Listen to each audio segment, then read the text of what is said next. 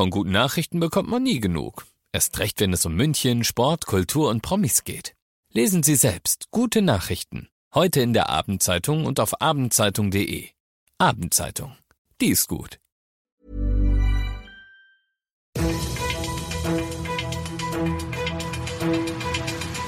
95 5 Charivari. Das München Briefing. Münchens erster Nachrichtenpodcast. Mit Christoph Kreis und diesem Thema. Ministerpräsident Söder hat gesprochen, was die Bayern-Version der Bund-Länder-Beschlüsse jetzt für uns in München bedeutet.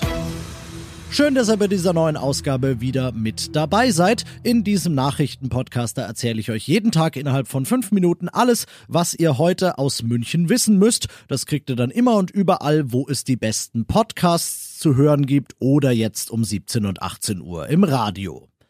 Ja, war das eine schwere Geburt gestern. Bis kurz vor Mitternacht haben die Kanzlerin und die Ministerpräsidenten der Länder gestern um den weiteren Weg gefeilscht.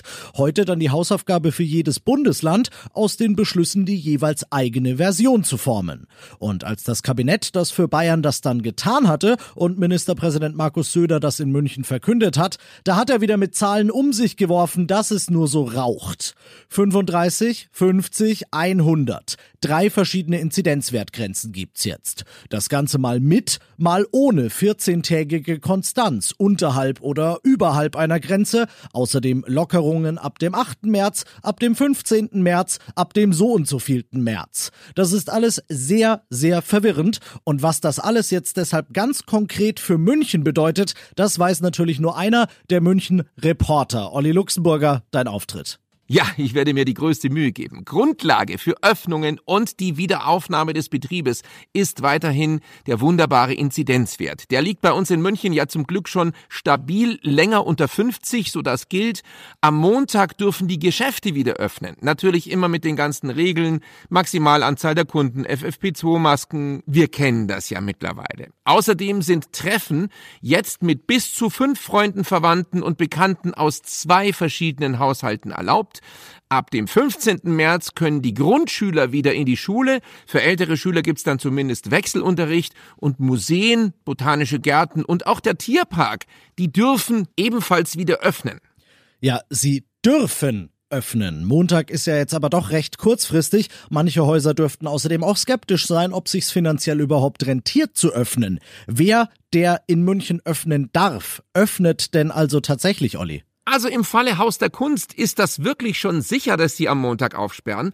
Bei anderen noch nicht ganz. Der Tierpark Hellerbrunn sieht zumindest eine Öffnungsperspektive. So hat's vorhin die Sprecherin formuliert. Der Stadtrat will das bis heute Abend diskutieren und morgen Vormittag wissen wir dann wohl, wann wir endlich wieder Tiere besuchen dürfen. Wenn alles gut geht, idealerweise wirklich schon am Montag. Otto, der kleine Elefant, wartet schon auf dich, Christoph. Ich hätte dir niemals erzählen sollen, dass ich Elefanten süß finde. Aber trotzdem danke, Olli, für den ersten groben Überblick. Das alles und noch viel mehr, beispielsweise was Sport im Freien angeht, findet ihr zum Nachlesen auf charivari.de.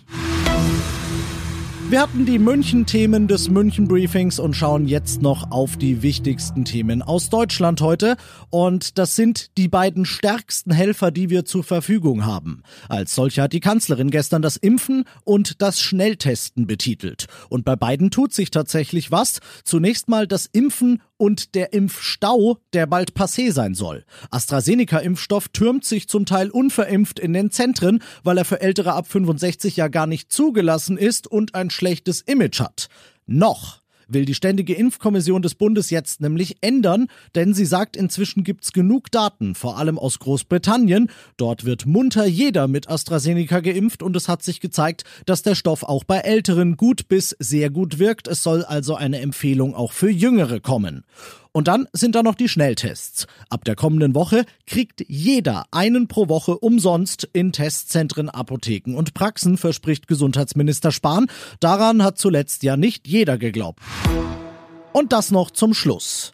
Ich habe eben noch mal nachgeguckt und im Bericht aus der Staatskanzlei von heute steht, dass diese ganzen Lockerungen, die wir besprochen haben, dass die alle für München jetzt bei dem Inzidenzwert von 50 nur dann kommen, wenn wir diesen Wert stabil halten. Beispielsweise würde mich interessieren, wie man das Wort stabil im Hinblick auf die Inzidenzwerte interpretieren soll.